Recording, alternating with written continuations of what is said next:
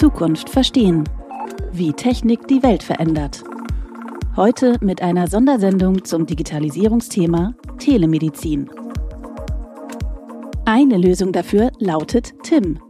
Telematik in der Intensivmedizin. Ein gemeinsames Projekt des Universitätsklinikums Aachen mit Cisco und weiteren Partnern. Wie TIM genau funktioniert, wie dadurch die Qualität auf Intensivstationen verbessert wird und was genau das große Zukunftspotenzial ausmacht, darüber spricht Sascha Lobo mit Prof. Dr. Gerno Marx vom Universitätsklinikum Aachen. Der Anlass? Die Corona-Pandemie hat das Gesundheitssystem und besonders die Intensivstationen des Landes vor neue Herausforderungen gestellt. Der Grund erstmal, warum wir uns getroffen haben hier, ist eine der wichtigsten Entwicklungen, so würde ich es mal nennen, in der deutschen Intensivmedizin in den letzten zehn Jahren, was Technologie angeht. Würden Sie dem erstmal äh, so zustimmen? Das sehe ich 100 Prozent genauso.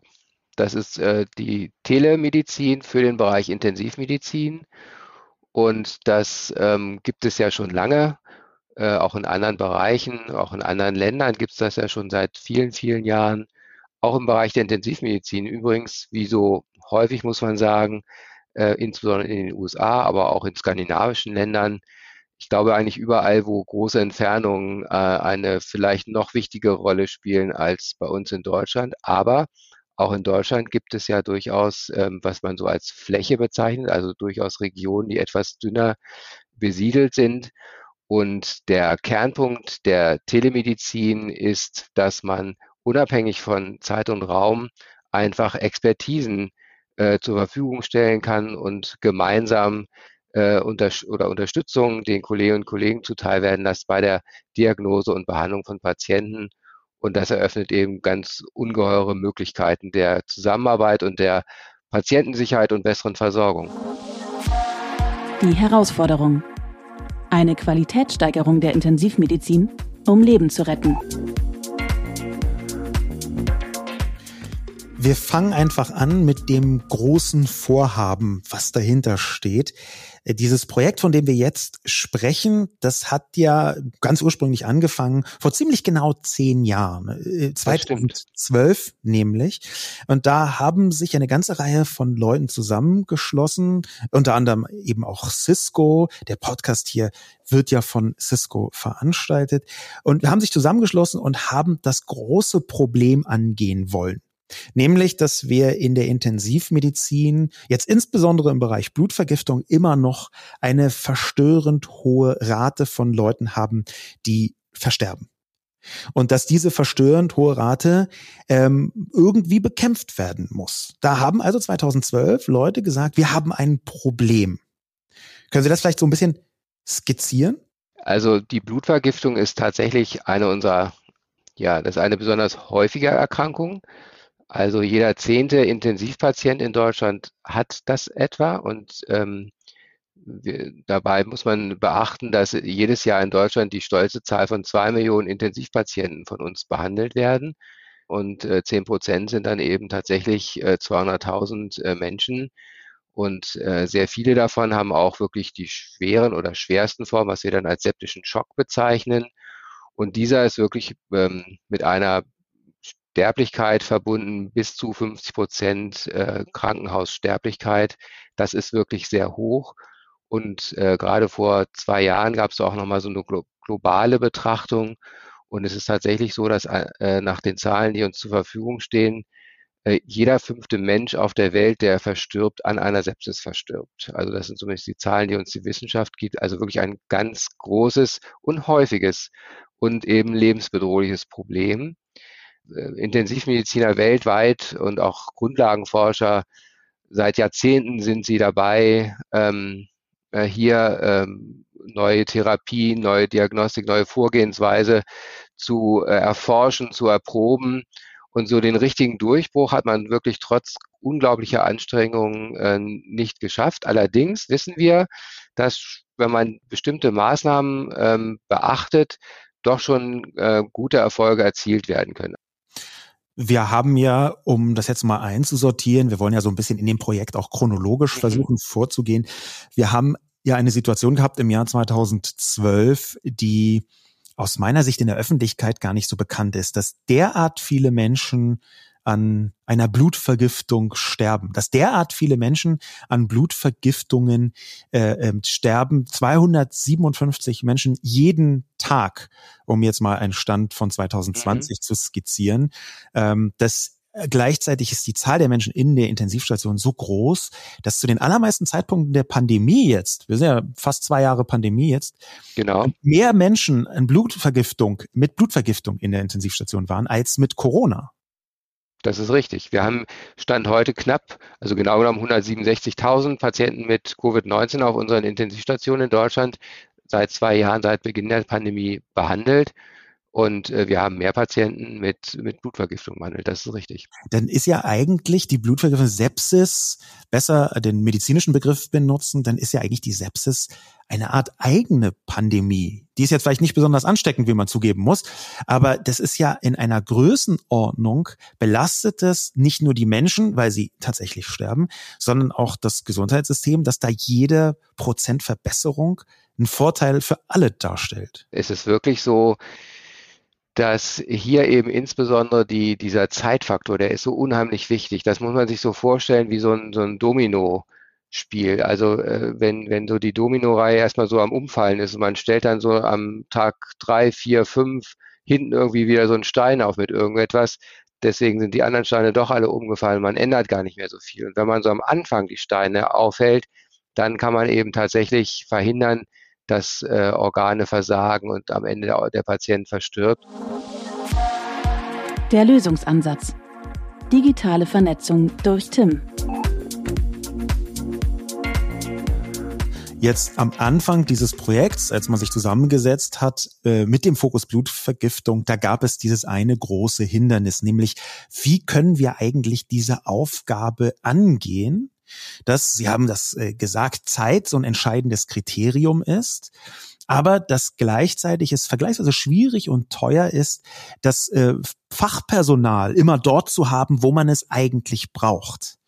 Ähm, das hängt auch damit zusammen, dass äh, ja eine Sepsis nicht immer naheliegenderweise genau dort entsteht, wo man sie am besten behandeln kann.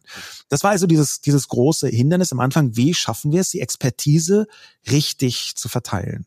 Ja, damals war dann so die, vor zehn Jahren war es tatsächlich so, wie, wie das vielleicht manchmal so ist, einfach das äh, Zusammentreffen von so verschiedenen Expertisen. Also auf der einen Seite eben auch die technische Expertise äh, der, der Vertreter der Firma Cisco, dann auch äh, Menschen, die so ein bisschen mutig waren. Ähm, das war damals im Rahmen des digitalen Gipfels, gab es so eine, so eine Gruppe von, sagen wir mal, Interessierten. Und da entstand dann tatsächlich auch diese äh, Idee, dass man auch in Deutschland eben im Bereich der Intensivmedizin ja Telemedizin Strukturen aufbauen kann. Und ähm, im Prinzip gab es damals so zwei Haupthürden. Das eine war so diese technische Realisierung, äh, immer natürlich auch mit dem Punkt Datenschutz dabei, auch natürlich technische Voraussetzungen. Also das mit Skype geht das eben nicht, weil dafür die die Bilder müssen ja schon sehr scharf sein. Und äh, auch wenn wir dann die, uns die radiologischen Bilder zum Beispiel anschauen, da muss schon auch eine hohe Qualität vorhanden sein. Ähm, und dann Interoperabilität war noch ein Punkt, also dass die Konnektion zwischen den, zwischen den verschiedenen Standorten äh, gewährleistet ist. Plus eben, wie Sie schon sagen, ähm, äh, dass eben Menschen das machen müssen und zwar dann auch rund um die Uhr, also Tag und Nacht. Und das ist natürlich relativ äh, teuer. Und ähm, deswegen war dann so der Weg, ähm, wie man oft startet in der Forschung, dass man erstmal so ähm, äh, ein Forschungsprojekt beantragt und Mittel beantragt, um dann einfach mal loslegen zu können. Und das haben wir dann 2012 in so einem ähm, regionalen, also das war hier in, in Aachen und Umgebung ähm, von der Landesregierung gefördertes Projekt und damit ging es dann los, wie man immer so schön sagt, so ein Pilot war das dann sozusagen. Sie haben mit diesem Piloten dann einen Lösungsweg gefunden, wie man dieses große Problem zumindest erstmal angehen kann. Äh, Tim wird geboren. Also genau. IM, Telematik in der Intensivmedizin heißt das. Das war genau dieses äh, Projekt. Und da hat man den Lösungsweg gefunden, um das Know-how, was entscheidend ist in der sowohl Diagnose wie auch der Behandlung von der Sepsis, immer dort zu haben, wo man es gerade braucht, wenn die technischen Voraussetzungen da sind.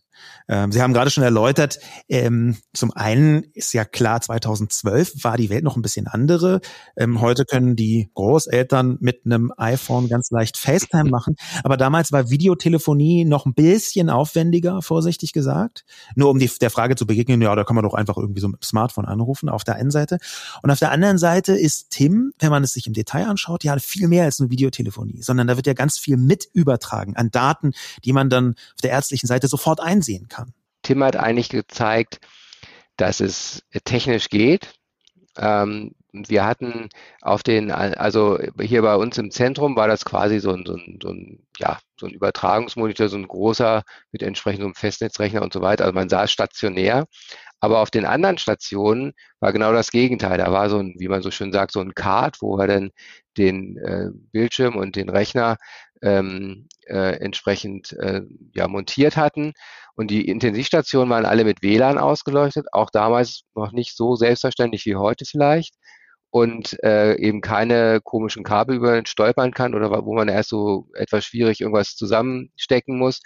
Und äh, die Kolleginnen und Kollegen sind da mit diesem Wagen in die einzelnen Patientenzimmer zum Patienten gefahren. Das war nämlich früher auch oft anders. Da musste der Patient, und das geht quasi in der Intensivmedizin gar nicht, in irgendeinen Raum gefahren werden, wo das dann stattfand. Aber wir sind zum Patienten gegangen und hatten deswegen auch als, äh, ähm, als Expertin dann die ähm, den, den Patienten halt auch im Blick und den Monitor und hatten wirklich alle Daten, dann eben die äh, Labordaten, zum Teil natürlich noch papiergebunden bei den anderen. Also da gab es schon noch so gewisse digitale Brüche, aber wir hatten auch so eine elektronische Fallakte, also die Daten wurden dann übertragen, standen uns gegenseitig zur Verfügung und waren dann auch dokumentiert. Also das hat wirklich äh, alles sehr gut geklappt, muss man sagen. Also das war wirklich so, das war so Teil der alltäglichen Routine geworden und ähm, das war natürlich wirklich eine hohe Motivation, dann von diesen, also wir waren zu dritt sozusagen, ne? zwei, zwei kleine Häuser, eins in Aachen, eins in Jülich und wir, von da aus so den nächsten Schritt zu gehen oder die nächsten Schritte und einfach sich weiter auf den Weg zu machen. Wir können ja ganz, ganz kurz nochmal vergegenwärtigen, was das für ein Gerät ist, das Tele ICU Mobil, was da gebaut worden ist, eigens dafür gebaut worden ist. Wenn ich das beschreiben sollte, das sieht ein bisschen aus wie ein Roboter, ähm, vielleicht so in die Richtung von dem, was ein uralter Film Nummer 5 lebt, so ganz entfernt. Ähm, jedenfalls kann der auf so Rollen fahren, hat einen Standfuß, dann hat er einen Tisch ungefähr auf einem Meter Höhe und da drüber sind fast wie Augen zwei ähm, Screens nebeneinander, also sehr große Augen und darüber wiederum eine Kamera. Ähm, gleichzeitig ist, hat es natürlich eine Vielzahl von äh, verschiedenen Möglichkeiten, damit noch zu interagieren, also da Daten reinzubringen. Aber das, worauf es hauptsächlich ankommt, ist, dass man zwei Screens nebeneinander hat, wo man hin und her nicht nur die jeweiligen Bilder senden kann, was die Kameras aufzeichnen, sondern eben auch dazu zum Beispiel eine Röntgen, ein Röntgenbild einblenden kann mit allen Daten, die man auch vor Ort hätte. Das ist also wirklich ein Gerät, so ein kleiner, man kann es schon als Roboter bezeichnen, der rumfährt und eine Ärztin oder einen Arzt vor Ort direkt bei der Patientin ersetzen kann böses bisschen Wort ersetzen. Ersetzen, da wäre ich vorsichtig, ergänzen kann. Also das war nie unser Anspruch, dass wir sozusagen eine, eine äh, quasi ähm, arztloses äh, peripheres Krankenhaus sozusagen dann äh, ermöglichen wollen, sondern es war immer dieses gemeinsame kompetenter Sein. Und äh, zu den, zu den Bildschirmen, was auch wirklich sehr wichtig war, ist die Kamera. Die Kamera, die wir verwendet haben, die war eben ich meine, gut, heutzutage hat dann jeder so eine 4K-Kamera oder sowas, aber das war damals eben noch auch alles andere als selbstverständlich. Und diese Kamera war nicht nur von hoher Qualität, sondern sie hatte eben auch die Möglichkeit, dass wir fokussieren konnten. Das heißt, wir konnten zum Beispiel die Pupillenreaktion des, der Patienten uns anschauen. Also das war wirklich sehr detailliertes klinisches Bild haben oder auch wir gucken uns oft die Durchblutung in den Fingern an, wie zum Beispiel so, wenn man sich auf den äh, Fingernagel äh, drückt, dann wird sie erst ein bisschen weiß und dann wieder rot. Das nennen wir so Rekapillarisierungszeit. Das ist so ein Marker für die Durchblutung. Also wir konnten schon wirklich den Patienten sehr, sehr genau beurteilen, eigentlich wie auf unseren eigenen Stationen. Das Einzige, was wir eben nicht konnten, ist den Patienten anfassen. In diesem Projekt gab es trotz des Anfangs, eindeutigen Anfangserfolgs durchaus auch immer wieder Phasen der Ernüchterung, um das mal so zu sagen. Mhm. Unter anderem ja auch zu einem Zeitpunkt relativ am Anfang, als klar geworden ist, das, was geplant ist, nämlich eine Art Wireless-Telefonie auf Speed. Das ist von der schieren Größe der Aufgaben mit einem ganzen Rattenschwanz versehen. Man braucht eine Vielzahl von verschiedenen Förderungsmitteln, zum Beispiel, weil eine sichere Datenverbindung per VPN alles andere als selbstverständlich äh, war damals. WLAN war ebenfalls nicht unbedingt selbstverständlich. Wir haben ähm, von Leuten, die sich damit befasst waren, intensiv gehört, dass das Projekt ein paar Mal am Rande der Existenz entlang geschrammt ist, das muss ja eine gewisse Ernüchterung damals gewesen sein. Zu sehen, wir haben etwas, was funktionieren könnte, was in die richtige Richtung geht. Und dann ist das mit so vielen möglichen Sollbruchstellen versehen, dass es fast nicht weitergeht. Ja, das äh, war damals so. Das ist aber auf dem Weg immer mal wieder passiert, muss man sagen, dass ähm, also gerade so regulatorische Fragen oder eben auch juristische Fragen ähm, doch nicht so ganz einfach zu lösen war. Nach meiner Erfahrung, wenn man genug Motivation hat und auch die Bereitschaft hat, pragmatisch vorzugehen, kreative Lösungen zu finden, natürlich immer im Rahmen des vorgegebenen, also jetzt nicht irgendwelche Rechtsbrüche oder so, das will ich damit nicht sagen, und, und sich einfach auch beraten zu lassen, also da war also ganz banale Dinge, das äh, so Vergaberecht war auch so ein Punkt, das war auch gar nicht so ganz einfach und äh, dann mussten wir auch mit dem Fördergeber damals relativ intensiv verhandeln. Aber da hat sich mal wieder gezeigt, dass wenn auf äh, den verschiedenen Seiten Menschen sind, die bereit sind, äh, auch dort mal äh, intensiv zu überlegen und zu diskutieren, man am Ende des Tages dann doch immer eine Lösung findet. Es dauert manchmal ein bisschen lange, muss man sagen. Und wenn man jetzt mal so denkt, so zehn Jahre, puh, das ist ja auch eine ganz schöne Zeit irgendwie, wo man so denkt, das hätte ja auch alles mal so ein bisschen schneller gehen können diese Strecke, die sie dann zurückgelegt haben an der äh, Uniklinik Aachen, ähm, die war ja zeitweise geprägt von vielen kleinen Auseinandersetzungen und Prüfungen, so könnte man es fast nennen. Und eine davon, das ähm, haben wir in der Recherche festgestellt, war tatsächlich auch, dass ähm, die modernste Technik, die dann in das Krankenhaus hineinkommt, ja überhaupt nichts nützt, wenn diejenigen, die es benutzen sollen, nicht sofort und beinahe intuitiv verstehen, worum es geht. Ähm, das ist zum Beispiel ein Zitat von Carsten Merl, der auf Seiten von Cisco intensiv mit dem Projekt befasst war, der gesagt hat, klar war, wenn bei sowas eine Störung auftaucht, dann wird es sich nicht durchsetzen, denn gerade in der Intensivmedizin muss jeder Handgriff sitzen. Das stimmt. Und das war, glaube ich, haben wir ganz gut hinbekommen. Das war wirklich eher so, äh, ich, äh, wenn man sich so, äh, jetzt will ich keine Schleichwerbung für eine andere Firma machen, aber damals gab es so von allen äh, Internetanbietern mal so eine Werbung mit Boris Becker, äh, so ein bisschen so à la long äh, musste das eben sein, hoch, ich bin schon drin, so hat er damals ja so getextet. Und äh, also das war wirklich einfach und, äh, und man musste tatsächlich eigentlich nur äh, den Computer anmachen und einen Mausklick machen auf so einen Telefonhörer und dann stand die Verbindung. Ähm, das war wirklich gut. Ärztinnen und Ärzte gelten ja jetzt nicht als überragend äh, technikaffin oder internetaffin. War das denn irgendwann zwischendurch ein Problem, dass tatsächlich so eine leichte Skepsis gegenüber bestimmten Formen der Vernetzung ähm, vorhanden war?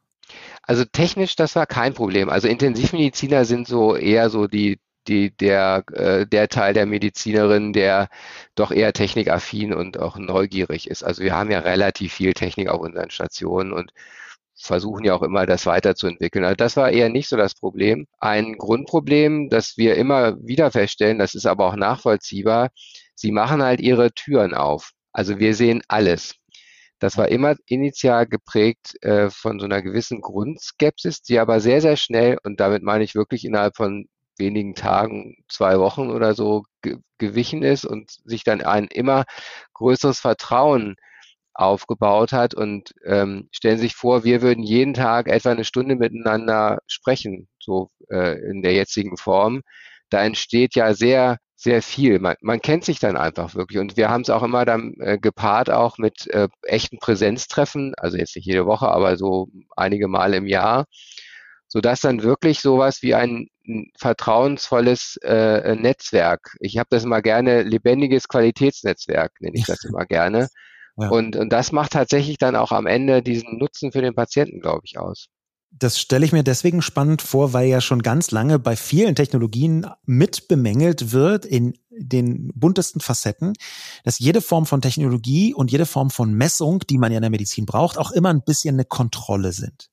Und dass sich dann Leute vielleicht kontrolliert gefühlt haben. Könnte es sein, dass manchmal in der, wir springen jetzt so ein bisschen, aber in der großen Diskussion um Gesundheit und Technologie ähm, diese Sorgen und die geringere Technikaffinität nur ein bisschen vorgeschoben sind, weil man eigentlich nicht gerne kontrolliert werden möchte und ahnt, dass man sich mit einer neuen Technologie auch ein bisschen Kontrolle ins Haus holt? Ja, das ist eine gute Frage.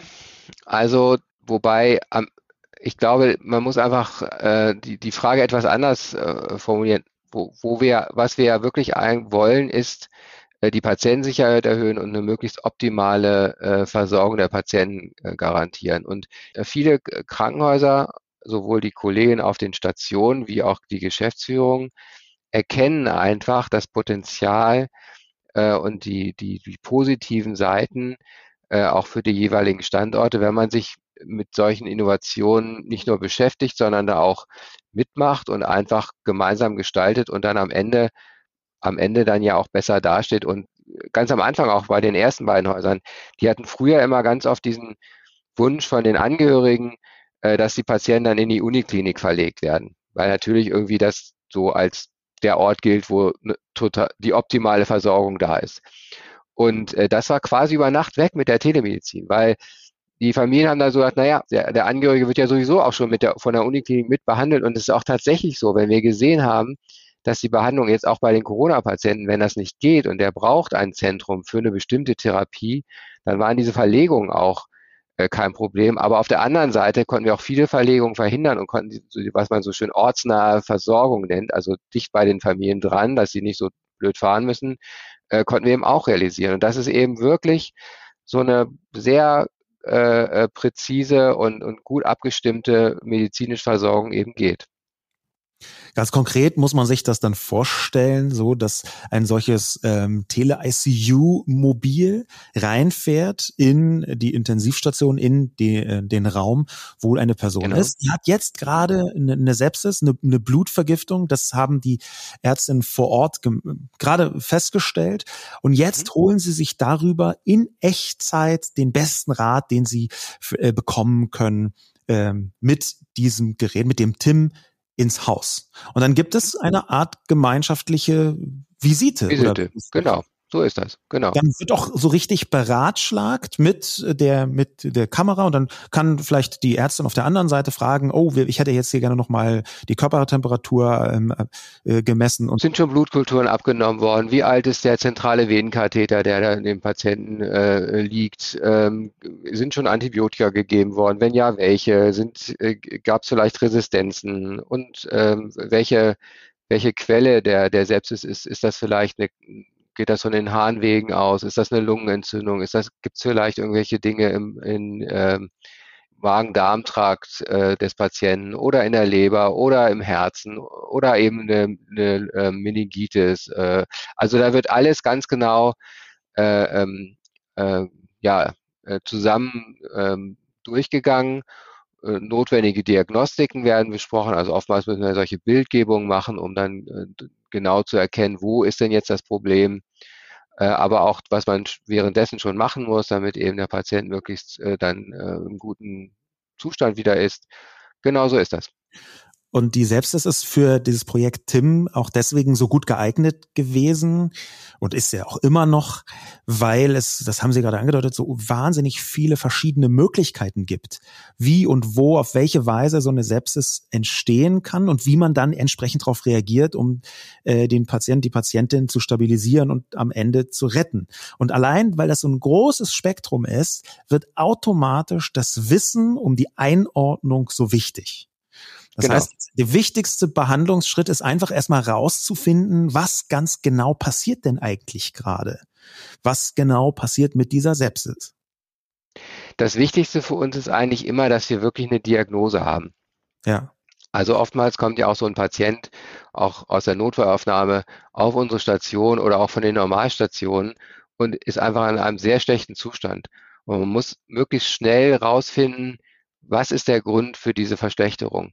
Wenn man den Grund hat, dann weiß man auch, wie man es richtig behandelt. Und wenn man den Grund nicht rausfindet, sondern einfach nur so, wie wir dann sagen, symptomatisch, also je nach Symptom sozusagen irgendetwas tut, also zum Beispiel, wenn einer einen niedrigen Blutdruck hat, dann eben entsprechend den Blutdruck zu erhöhen oder dem Patienten Flüssigkeit zu geben, das ist auch gut, aber nicht gut genug. Letztendlich den Patienten retten kann man immer dann, wenn man eben genau weiß, okay, also das Problem ist so eine Sepsis und der Ursprung der Sepsis ist die Lungenentzündung. Dann weiß man genau, was man zu tun hat. Die Hürden, Finanzierung und Bürokratie. Das hört sich erstmal an wie ein perfekter Gewinn für alle Seiten. Und trotzdem muss man es so drastisch sagen, ist zwischendurch nicht nur einmal gewissermaßen der Endgegner von fast jedem telemedizinischen Projekt in Deutschland aufgetaucht. Die Begegnung mit der großen Gefahr, nämlich der deutschen Bürokratie. Also der Bürokratie, die tatsächlich, so gut man sie auch finden kann, weil sie vieles regelt, dann im Detail manchmal überraschende Probleme produziert. Zum Beispiel war ja bis Juni 2018 die ausschließliche Fernbehandlung in Deutschland durch Ärztinnen untersagt. Es gab also bei Beginn des Projekts äh, ein Verbot davon, dass man ausschließlich fernbehandelt, was ein Problem werden kann, wenn zum Beispiel vor Ort nicht das entsprechende Personal vorhanden ist, was eine eigene Behandlung mit realisieren kann.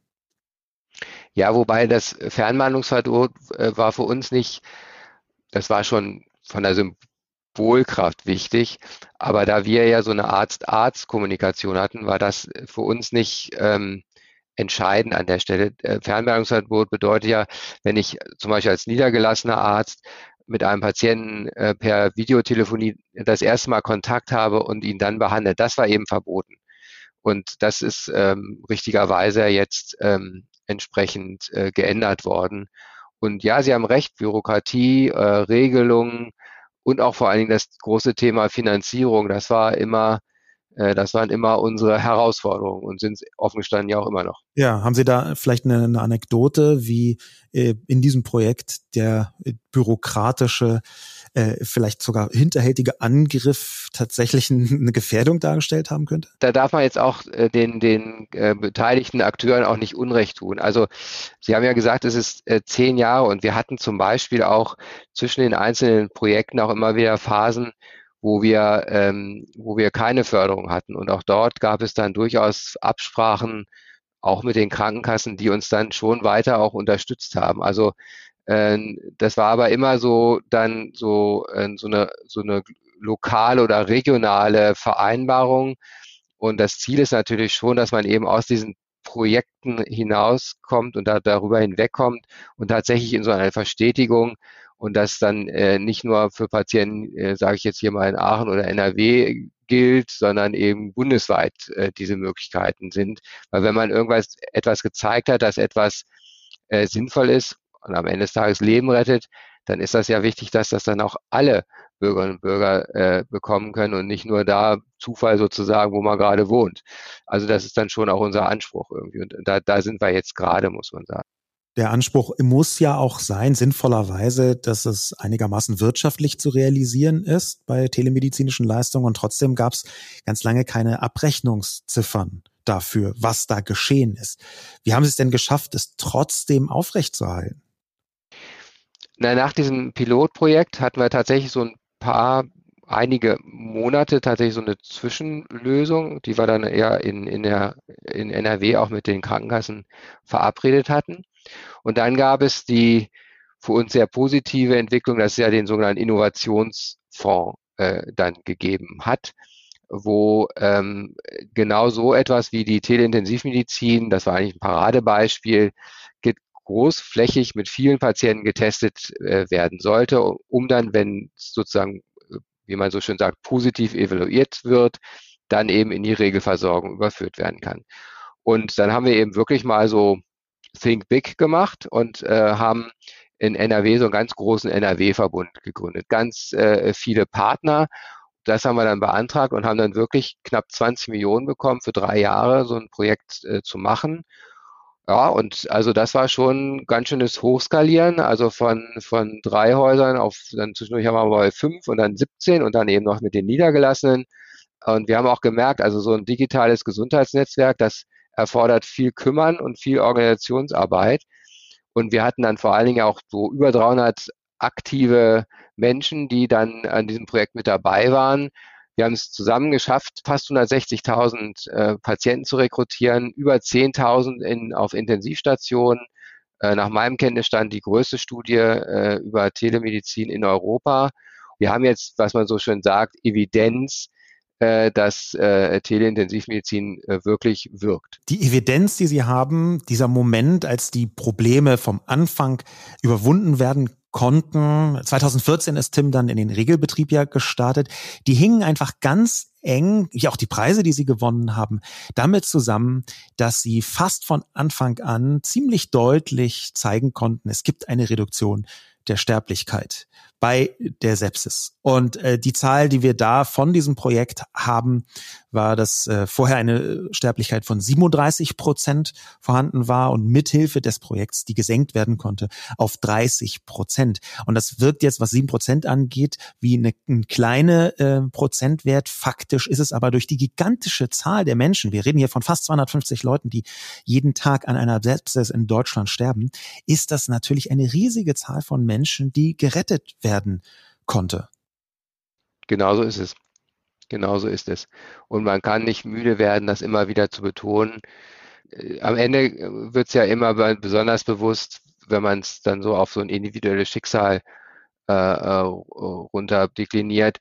Aber wenn man mal so bedenkt, wie viele Menschen in so einem Flugzeug äh, sitzen und wenn das dann mal so abstürzt, dann ist das so eine Wucht immer. Und wenn man das so in vielen anderen Punkten, dann passiert es halt irgendwie. Äh, und das kommt eben gar nicht so zutage, die, diese, diese, was das eigentlich bedeutet wirklich. Der Ernstfall. Tim im täglichen Einsatz. Zwischen Sepsis und Corona.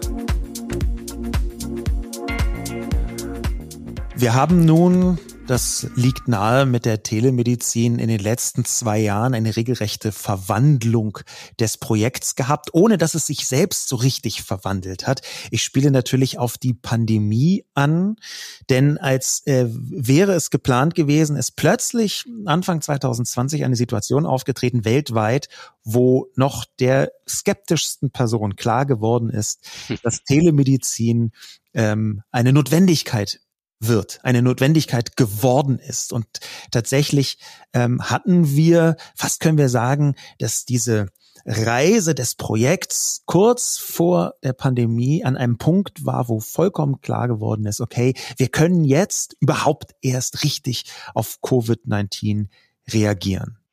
Ja, das ist richtig. Das vielleicht vorweg nochmal, also am, am, am Ende von diesem großen Innovationsfondsprojekt TENET at NRW äh, heißt das ja, war hier schon in NRW eine, eine große Bereitschaft vorhanden, dass wir den nächsten Schritt gehen. Das äh, wurde dann durch die Landesregierung, gerade durch den Gesundheitsminister von NRW, Herrn Laumann, wirklich auch so auf Neudeutsch mal gesagt, gepusht.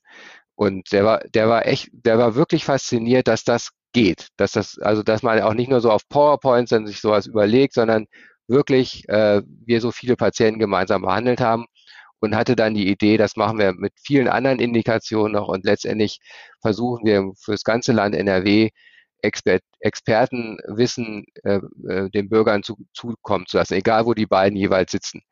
Und das war dann die Geburtsstunde des virtuellen Krankenhauses und das ging so Mitte 19 los und da waren so Vorbereitungsarbeit natürlich in vielerlei Hinsicht zu treffen.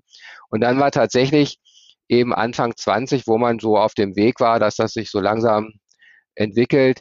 Dann kam eben äh, äh, Corona, dann war die Pandemie da und dann haben wir uns aus Aachen und Münster wirklich an die Landesregierung gewendet und haben gesagt, pass mal auf, also damals waren wir, jeder hat nochmal diese, diese, diese Laster da in Bergamo im, im Kopf äh, und das wollten wir auf jeden Fall ja verhindern. Und in NRW gibt es 5.500 Intensivbetten, so mehr oder weniger. und etwa die Hälfte sind in Unikliniken und sogenannten Maximalversorgern und die andere Hälfte so in Häusern der Grund- und Regelversorgung. Diese Patienten mit Covid-19, die hatten ja sehr, sehr viele, die waren wirklich sehr schwer krank und äh, viele von denen hatten ja ein sogenanntes Lungenversagen. Und das sind Patienten, die wir eigentlich immer in Zentren äh, behandeln und eben nicht in den Häusern der Grund- und Regelversorgung. Jetzt war aber die Notwendigkeit, dass wir alle Betten tatsächlich und alle Beatmungsgeräte äh, äh, verwenden können. Und da war dann die Idee, komm, wir wissen doch, wie es geht. Und dann haben wir wirklich innerhalb von sieben Tagen und sieben Nächten, da haben ganz viele Menschen in NRW, auch hier in Aachen, wirklich Tag und Nacht gearbeitet, haben in sieben Tagen mit, also weil die, man muss auch sagen, also die Landesregierung, Herr Laumann, der hat 24 Stunden gebraucht, hat gesagt, go for it. Und die haben das ja auch bezahlt sozusagen. Und wir hatten wirklich drei, dann innerhalb von sieben Tagen haben wir es dann eröffnet. Und man konnte im Netz äh, die Webseite dann anklicken und hat innerhalb von 30 Minuten dann äh, 24 Stunden sieben einen Experten gehabt. Äh, da gab es dann so einen Audio-Video-Link, der dann geschickt wurde und dann eben auch diese Fallakte. Und das hat echt super funktioniert. Und zum Beispiel in Aachen, wir waren ja in, in der Nähe von Heinsberg, so einer der ersten Hotspots, diese Karnevalssitzung, man entsinnt sich vielleicht noch. Und wir hatten echt ganz, ganz viele Patienten, ganz früh.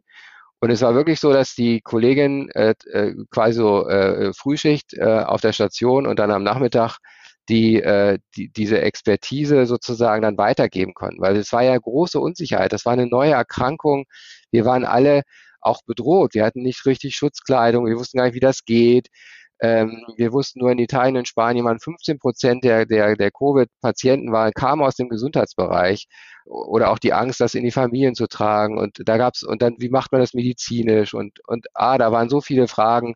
Und dann konnten wir wirklich hands-on da äh, mittels Telemedizin richtig was reißen. Wieder mal so ein klarer Hinweis, dass Telemedizin wirklich einen Unterschied macht und messbaren Patienten äh, Vorteile bringt. Ja, das, das heißt, Sie haben am Anfang der Pandemie ganz konkret die Kenntnisse und die Technologien von Tim benutzt, um besser den Intensivpatienten für, mit Corona helfen zu können. Und das hat tatsächlich dazu geführt, dass im Durchschnitt, das jetzt nur als Beobachtung, noch nicht als mhm. Wert einer Studie, 20 Prozent weniger Menschen gestorben sind. Sie haben also ganz konkret eine Vielzahl von, von Menschen gerettet.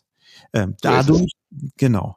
Das, das sollte ja eigentlich jedem klar machen, was für ein gigantisches Potenzial da drin steckt. Und das sollte ja eigentlich ähm, auch zeigen, wie wichtig das Wissen immer ist, was man da über die äh, digitale Sphäre ganz gut verteilen kann. Und da, gerade wenn, wenn Sie sagen, am Anfang war noch gar nicht klar, was, wie funktioniert es eigentlich mit dieser äh, schlimmen Krankheit? Was genau muss man da machen? Zu welchem Zeitpunkt fängt man an zu beatmen? Weil Beatmung ja auch eine große Belastung für den Körper ist und eine Vielzahl von anderen Medikamenten nach sich zieht, die dann gegeben werden müssen. Wann fängt man mit der Bauchlage an? Also das sind alles Entscheidungen, die man besser und ganz offensichtlich zu mit einer geringeren Sterblichkeit verbunden treffen kann, wenn man mehr weiß und wenn man über Telemedizin Leute hinzuzieht, die dann sagen, jetzt ist genau der Zeitpunkt, um in Bauchlage zu atmen, zum Beispiel. Genau. Und auch zum Beispiel, wir haben weniger Patienten verlegen müssen. Also im Netzwerk waren es acht Prozent, bundesweit waren es über elf Prozent. Aber wenn es notwendig war, dann haben wir die Verlegung ganz schnell gemacht. Dann sind unsere ECMO-Teams, also der ECMO ist ja diese Herz-Lungen-Maschine neben dem Bett sozusagen, sind die dann in die peripheren Häuser meistens geflogen, haben da dann die ECMO äh, eingebaut und dann den Patienten ähm, äh, mitgenommen. Oder wenn das noch gegen den Patienten und dann die ECMO hier eingebaut. Also sehr, sehr passgenaue Medizin wirklich. Das hat ja auch, muss man sagen, äh, dann äh, letztes Jahr auch mit Unterstützung äh, des, des Bundesgesundheitsministeriums dann ja auch dazu geführt, dass wir als Pandemiezentrum äh, anerkannt worden sind. Und äh, das gibt es jetzt inzwischen in Berlin, in Hamburg, in Münster und in Aachen. Und Saarbrücken fängt jetzt auch an und an vielen anderen Stellen auch. In Baden-Württemberg, in Hessen, äh, zum Beispiel auch noch, auch Bayern beginnt so langsam sich darauf vorzubereiten. Also es findet schon so eine richtige Bewegung statt, dass es jetzt überall quasi beginnt. Aber wir haben ja vorher schon gezeigt, und da, da hat ja unser Gespräch auch angefangen, es geht ja nicht nur um Covid-Patienten, sondern es geht eben um schwerkranke Patienten, insbesondere zum Beispiel eben auch Patienten mit, mit Sepsis oder auch Lungenversagen ohne Covid gibt's ja auch und, und eben beatmete Patienten. Und äh, jetzt geht's hier wirklich gerade darum, also die Fachgesellschaften äh, sind wirklich unisono der, der Meinung, das müssen wir jetzt äh, etablieren, auch über die Pandemie hinaus. Da, da ist jetzt gerade die Diskussion und ich, ich hoffe einfach sehr, dass die politisch Verantwortlichen auch jetzt einfach überzeugt sind und die notwendigen Schritte gehen. Ja, das kostet Geld, das stimmt. Ja, Intensivmedizin ist sowieso schon sehr teuer, stimmt auch. Aber es geht ja hier um die Verbesserung der Patientenversorgung und letztendlich äh, äh, retten wir damit Leben und das äh, kann man ja gar nicht aufwiegen und wollen wir ja auch gar nicht. Der Ausblick. Tim im Gesundheitswesen der Zukunft. Da hat also dieses am Anfang techniklastige Projekt auch durch die Pandemie bewiesen, was es für einen wichtigen Faktor für die Zukunft der Medizin insgesamt spielt. Was ist denn aus Ihrer Sicht notwendig für die nächsten Schritte, wenn wir die Digitalisierung der Gesundheit insgesamt uns anschauen. Was ist denn der Ausblick, wenn wir die Erkenntnisse aus diesem Projekt TIM mitnehmen? Jetzt gerade auch nicht nur, was die Sepsis angeht, sondern gerade auch was Corona, was die Pandemie angeht und die ganz offensichtlichen Verbesserungen. Was ist denn Ihre Einschätzung, sind die wichtigen nächsten Schritte, die wir als Gesellschaft, jetzt nicht nur an die Politik gerichtet, sondern wir als Gesellschaft gehen müssen, um die Digitalisierung in genau diesem Sinn einzusetzen, dass sie Leben retten kann, dass sie Leben verbessern kann, dass sie die, die, auch die Situation der Menschen in einem Gesundheitssystem verbessern kann. Auf der einen Seite werden wir als Gesellschaft ja immer älter. Wir haben immer weniger Menschen mit bestimmten Expertisen zur Verfügung und diese Expertisen gilt es eben möglichst gut äh, vielen äh, zur Verfügung zu stellen. Und ich glaube, wir müssen so eine so eine gemeinsame, also ich habe wirklich so regionale, digital vernetzte, äh, Net, also äh, digitale Gesundheitsnetzwerke, wo eben ein Zentrum ist und verschiedene andere Kliniken oder auch Reha-Einrichtungen und auch Niedergelassene, dass die wirklich miteinander äh, vernetzt sind, dass man als dass die sozusagen auch dann die Zugriffe auf die Patientendaten haben, dass man jetzt nicht ständig die, die Sachen neu evaluieren muss und so weiter und so weiter, dass das wirklich so ein Fluss ist.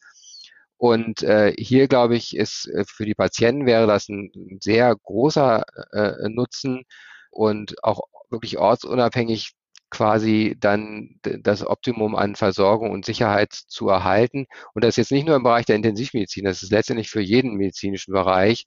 Ganz, ganz gutes Beispiel sind auch die seltenen Erkrankungen. Äh, jede Erkrankung ist zwar selten, aber es gibt viele seltene Erkrankungen. Es gibt immer Experten, manchmal auch sogar im Ausland. Und dann gilt es ja auch so vielleicht mal so Richtung Europa zu gucken, so als nächstes, dass man sich auch europäisch äh, äh dort auch durchaus ähm, vernetzt.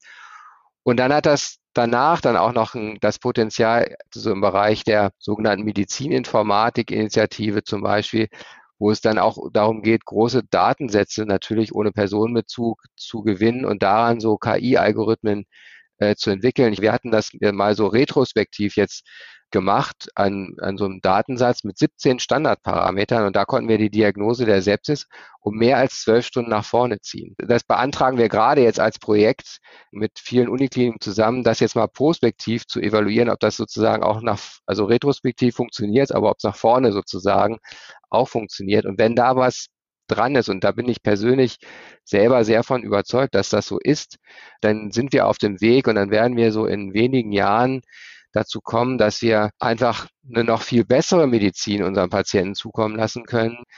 Und hier liegt noch sehr, sehr viel Potenzial, äh, was Digitalisierung uns äh, bringen kann vor uns. Und da sind wir aber auch wirklich mit, mit Kraft und Macht dran. Das ist ein, ein fantastischer Ausblick. Vielleicht noch mal kurz äh, diese KI mit erklärt, ähm, es ist ja so, dass man KI kann man für den Hausgebrauch mit lernende Mustererkennung übersetzen. Und das, was Sie da tun und was Sie geschafft haben, ist die Muster, die auftreten, wenn irgendwann eine Sepsis kommt, so früh zu erkennen, anhand der verschiedenen Vitalwerte, die man zum Beispiel misst und verschiedene andere Werte, die man messen kann, dass Sie zwölf Stunden früher als bisher sagen können, ja, hier liegt eine Sepsis vor ähm, und wir müssen hier behandeln. Habe ich das so richtig ein, einsortiert? Das haben Sie richtig verstanden. Wobei, wie gesagt, bei, mit gewisser Vorsicht, das waren jetzt so ein fertiger Datensatz, wo wir das, wie wir sagen, retrospektiv analysiert haben. Und ähm, das macht übrigens nicht nicht ich, ich bin ja Arzt, sondern das sind, und das ist auch übrigens das Erfolgsgeheimnis ja auch von Intensivmedizin Teamwork. Da gibt's dann eben so äh, sogenannte KI-Experten, Mathematiker, Informatiker, äh, Systemmediziner, mit denen man dann zusammen das äh, macht. Das sind eben so Dinge, die da, man könnte ja auch sagen, naja, Max, dann guck mal ein bisschen genauer hin, dann kriegst du es ja auch so hin. Das sind aber so feine Unterschiede, die so kurzfristig, das sind so klein, kleinste Änderungen, die gehen einfach unter in der Masse der Daten. Also intensivmedizinische Patienten generieren etwa 1000 Datenpunkte pro Stunde. Und das geht einfach, das ist für uns nicht machbar sozusagen. Da sind wir nicht in der Lage zu. Dafür brauchen wir wirklich die, die Maschinerie. Und das wird dann auch an so großen Supercomputern, wie die zum Beispiel in Jülich stehen, dann äh, errechnet mit sehr viel Rechenkapazität, aber dann zu, zu Algorithmen umgeformt, die dann wieder auf so einem ganz normalen handelsüblichen Rechner dann auch funktionieren. Vielleicht nochmal zur Verdeutlichung. Zwölf Stunden ist wirklich eine unglaublich lange Zeit. Wenn wir Antibiotika eine Stunde später geben, ist die Sterblichkeit fünf bis sechs Prozent höher. Also zwölf Stunden ist echt viel. Ja, also da kann man, also da kann man wirklich ganz viele Studien nochmal machen, wenn, wenn das sich jetzt wirklich so bewahrheitet. Es gibt eine ganz häufige Angst, die wird auch in den Feuilletons äh, formuliert, in den Medien formuliert, in sozialen Medien formuliert, nämlich die Angst davor, dass irgendwann in der Medizin eine künstliche Intelligenz über Leben und Tod entscheidet. Aber das, was Sie gerade gesagt haben, ist ja das eigentlich genau umgekehrt. Nämlich, dass wenn man eine künstliche Intelligenz hier anwendet, dass dann das zwar tatsächlich über Leben und Tod entscheidet, aber eben zugunsten des Lebens, weil man früher die Bedrohung sieht. Das ist also nicht eine Entscheidung ist im Sinne, das trifft eine künstliche Intelligenz, sondern dass eine künstliche Intelligenz einfach früher merkt, was wo wie getan werden soll. Sehen Sie da für die Zukunft gerade in der Intensivmedizin eine große Chance, je mehr man alles digitalisiert, je mehr man intensiv anfängt, diese Datenauswertung zu betreiben. Und sehen Sie da vielleicht so als Abschluss gedacht auch eine Gefahr da drin? Ich sehe eine wirklich sehr, sehr große Chance, dass man die Daten sozusagen wirklich als Schatz äh, sieht, aus dem man eben sehr viel Positives äh, für die Patienten generieren kann und, und wirklich noch mehr Leben retten kann. Und deswegen verfolgen wir diesen Weg auch. Aber ja, ist es gut, sich auch die Zeit zu nehmen, auch ähm, darüber zu sprechen, auch Sorgen und Ängste sehr ernst zu nehmen und auch sich die Zeit zu nehmen, das auch wirklich zu zu diskutieren. Ich, ich sage mal gerne, ich mache auch digital mein, mein Banking und hatte aber auch schon mal so ein, so ein Kreditkartenproblem. Deswegen mache ich es aber dennoch weiter. Auch da gibt es ja Regeln und die sollen auch möglichst robust sein, dass das eben selten passiert. Und man muss auch immer besser werden. Also das ist ja auch nicht, wir machen es heute so und so machen wir es in zehn Jahren auch noch. Wir werden in zehn Jahren bestimmt noch viel mehr machen und das ist auch richtig so. Aber das darf wiederum nicht diesen, diesen Zugewinn an, an, an medizinischem Nutzen darf das auch nicht verhindern. Zum Abschluss als letzte Frage. Ähm, wenn Sie der Ampel ein einzelnes Gesetz in die Feder diktieren könnten, wenn Sie da also einen Wunsch frei hätten, was wäre dieses Gesetzesvorhaben, was Sie anschieben würden? Das wäre ein Gesetzesvorhaben, wo die ähm, Finanzierung sektorenübergreifend von Telemedizin mit gewährleistet wird. Lieber Herr Marx, fantastisch. Vielen Dank für diese super spannenden Einblicke, nicht nur in das Projekt Tim, das Sie federführend betreuen mit Ihrem großen Team zusammen und Cisco und einigen anderen Partnern, sondern auch vielen Dank für diesen Einblick in die Intensivmedizin im Jahr 2022 in Deutschland und den Ausblick, den Sie getroffen haben. Ganz herzlichen Dank für Ihr Interesse und für das tolle Interview. Dankeschön.